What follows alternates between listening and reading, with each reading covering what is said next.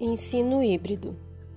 Há pelo menos três décadas, a escola ouve um eco que lá de longe traz o barulho da transformação. Há anos ela ouve dos alunos que não os atende mais e que métodos e metodologias já não contemplam suas necessidades.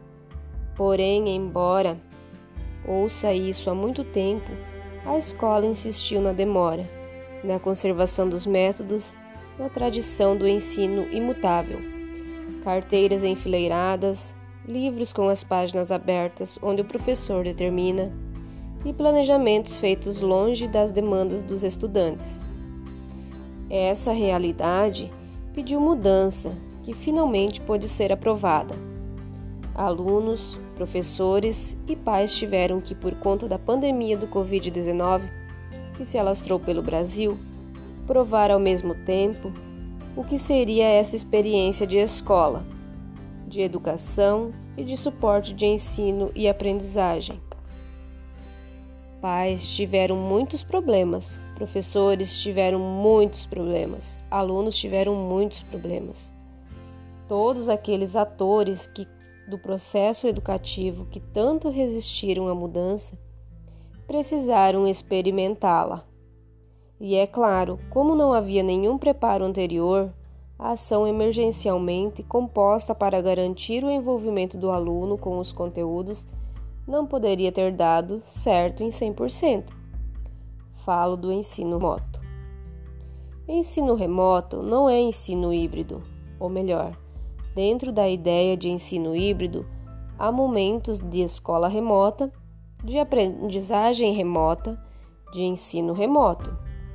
No entanto, o que vivemos no isolamento social por conta da pandemia foi uma mistura que ora se parecia com o ensino remoto e na maioria das vezes, ora parecia EAD, ora parecia ELIND, ora tantas outras coisas. Na verdade, sem estabelecer julgamentos improdutivos, o que trago aqui é uma constatação de que algum tempo depois essa prática, seja ela qual tenha sido, causou aluno, cansou alunos, cansou pais e cansou professores. E por que isso aconteceu? Porque o ensino remoto é centrado no conteúdo, ou seja, o conteúdo é retirado da escola e removido para casa.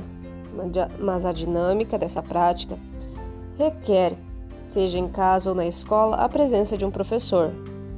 Na escola, ele existe. Em casa, essa presença não existia e nem foi construída durante o isolamento o ensino remoto, centrado naquilo que o aluno tem que dominar, porque a escola foi quem fez todas as escolhas. Só acontece quando alguém, professor ou família, se responsabiliza pela transferência de conteúdos.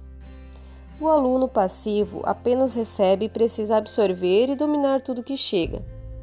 Nessa experiência de escola, o aluno fica sem função social no mundo no conhecimento e na prática escola, na própria escola, e se esgota muito rapidamente porque a família não pode trazer conteúdos e mais conteúdos, e a escola original está distante e sem a função cotidiana de repasse de conhecimento ou de informações. Ao longo do processo de ensino remoto, ficou claro que este modelo não dá conta e não atende às necessidades do jovem e da criança deste tempo.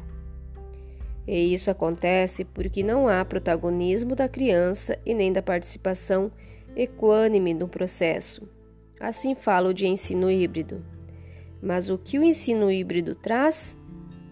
No que ele se difere da maioria na educação remota? Em que bases estão centradas as ideias de híbrido, de mistura, de envolvimento?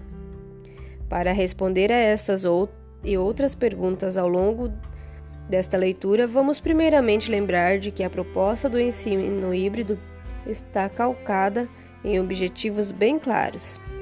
Alguns deles: maior engajamento dos alunos na aprendizagem, melhor aproveitamento do tempo do professor, ampliação do potencial da ação educativa visando intervenções efetivas, planejamento personalizado e acompanhamento de cada aluno, oferta de experiência de aprendizagem que esteja ligadas às diferentes formas de aprender do aluno.